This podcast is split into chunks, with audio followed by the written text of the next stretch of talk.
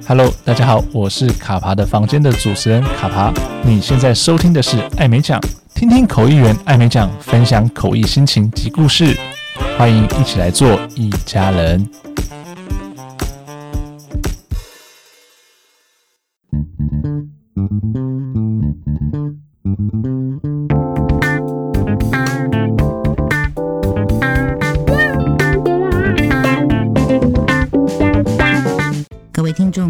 好，欢迎收听艾美奖，我是主持人艾美奖。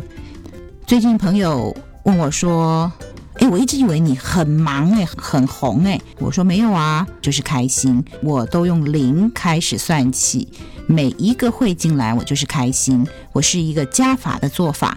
可是如果是用减法的做法，比方说你希望一年有多少多少的会，一个月一个礼拜有多少多少的 quota，那你没有达到。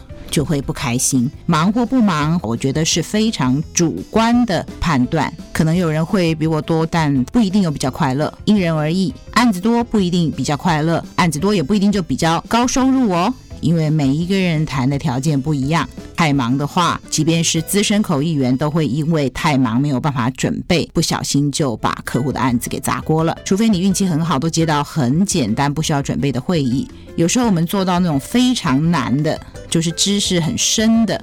然后你要读很久才能够吸收进去的话，而因为很忙就没有办法读的话，那自然会影响到你的表现。主办单位或听众其实是听得出来的，因为他们是那个领域的专业人士啊。你是翻得浮浮的在表面，还是有翻到深意？你是真的懂，还是听起来飘飘的，好像没有种地？嗯，好像他没有真的听懂哎。我最近在忙家里的事情，因为。家里要装潢，那这整个过程就跟我在口译圈的发展一样，受到好多人的帮助，包括学生朋友，还有学生的先生，通通下来帮我出主意、找图啊。那我每次看到喜欢的家具，就会传图给我的智囊团，然后让他们帮我投票决定哪一个比较好看。各位不知道有没有听说？现在是缺工缺料，有的时候呢，这个工人找不到啦。我要买的一些东西要到三月才有货之类的，包括冰箱，在电商平台也说卖完了。在网络上看到一些漂亮的家具，下面写说出货日期五十天。这过程其实还蛮煎熬的，因为我还是喜欢到店里去看到了，指一下我要这一张，然后就买回家，很快就会搬到我家来。那这过程当中，大家对我的帮助真的要非常感谢，因为我向来不太擅长于处理琐碎的事情，大家一起帮我分担。那总之呢，我觉得这中间有遇到贵人。那今天我们就来聊聊贵人这件事情。很多年以前，不知道在哪一本书里面看到那个作者的自序，就是说。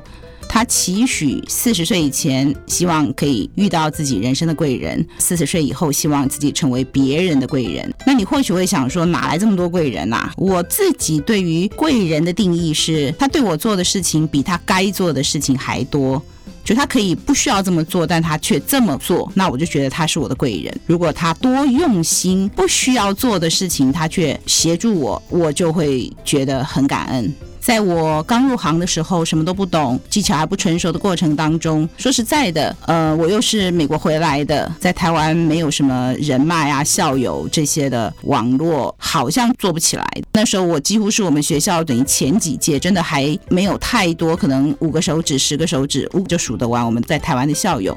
所以前景似乎不是太看好，但是呢，我有遇到一些的贵人，他愿意协助我、辅导我，或者是给我机会。学生常常讲说，我很愿意分享很多东西。我想这也是因为我自己深深感受到，以前有很多人帮我。那现在如果我还有一点能力的话，我也很乐意帮助别人。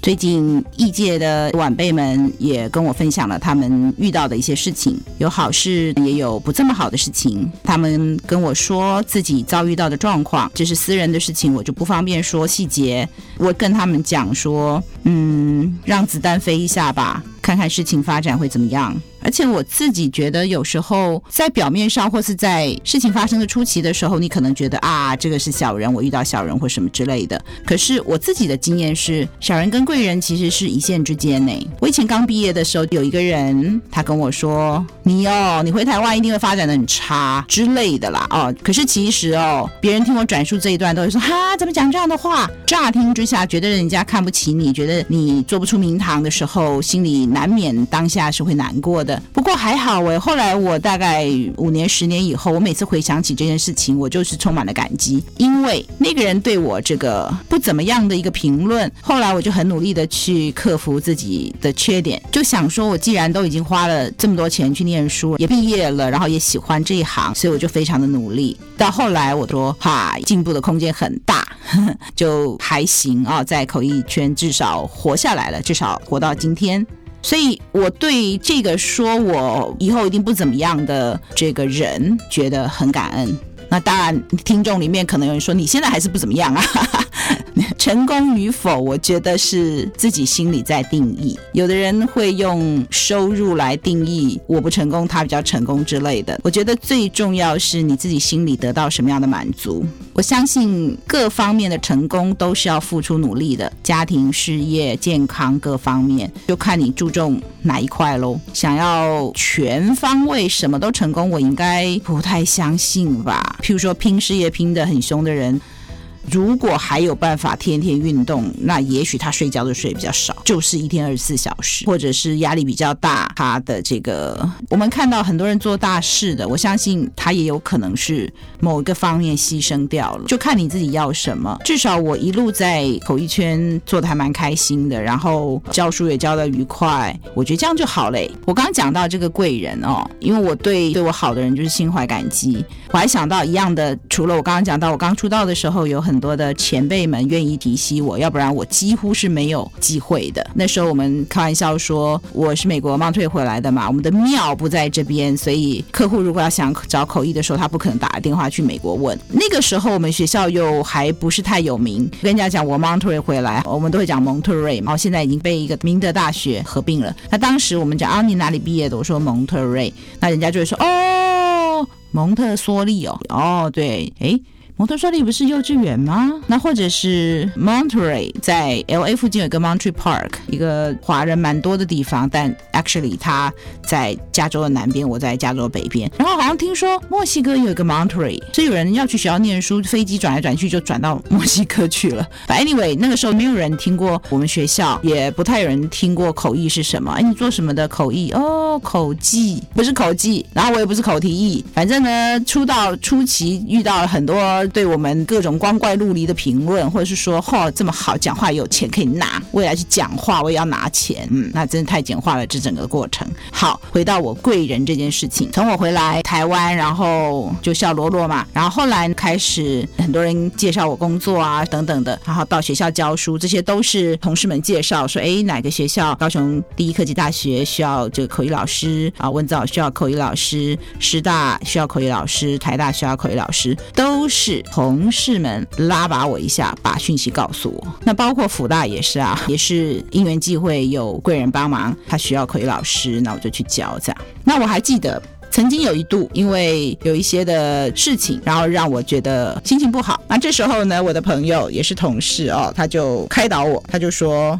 你哦，给你一句话啦，人不招忌是庸才。以前你就是个小美眉，没有任何威胁，当然全天下都爱护你，你也很有礼貌啊。但你现在开始要工作了，你每占掉一个教职缺，你每拿到一个案子，就有人在不开心，所以当然就会有一些有的没有的。我是讲是没有人讨厌你的那个，那表示你是完全没有威胁，资源是有限的啦。其实有一个人占去了，其他一堆人就没有了。即便你过程中没有做什么不对的事事。情，你就是凭本事去争取，也有可能人家不开心。那个时候就有这些的同事啊、前辈啊、朋友们，他们常常会开导我，所以呃，就度过了那个心情调整期。它算是一个 transitional 过渡时期吧。那现在对于愿意跟我分享你在口译圈里面遭遇到什么样的状况的这些年轻朋友们，我也用这句话来回赠给你好吗？哦，人不着急是用才，人在做天在看。如果你觉得你自己没有做出什么不好的事情的话，就当成是资源不够的关系吧。说实在的，如果你不是一个咖，你去求人家来讨论你，可能人家都懒得理你。就自省说有没有做不好的事情，其他的就先让子弹飞一下吧。那这个人不招忌是庸才，很多人很坏哦，说 说这个招忌是招致嫉妒，不是去那个那个娼妓的妓。对，就有人把这个成语说这个人不招忌是庸才啊，就是哪门子的这个楼歪了，楼歪了。今天就讲到这边，谢谢各位的收听，我是主持人艾美奖，我们下次空中再见，欢迎各位继续做我的一家人，翻译的译。拜拜。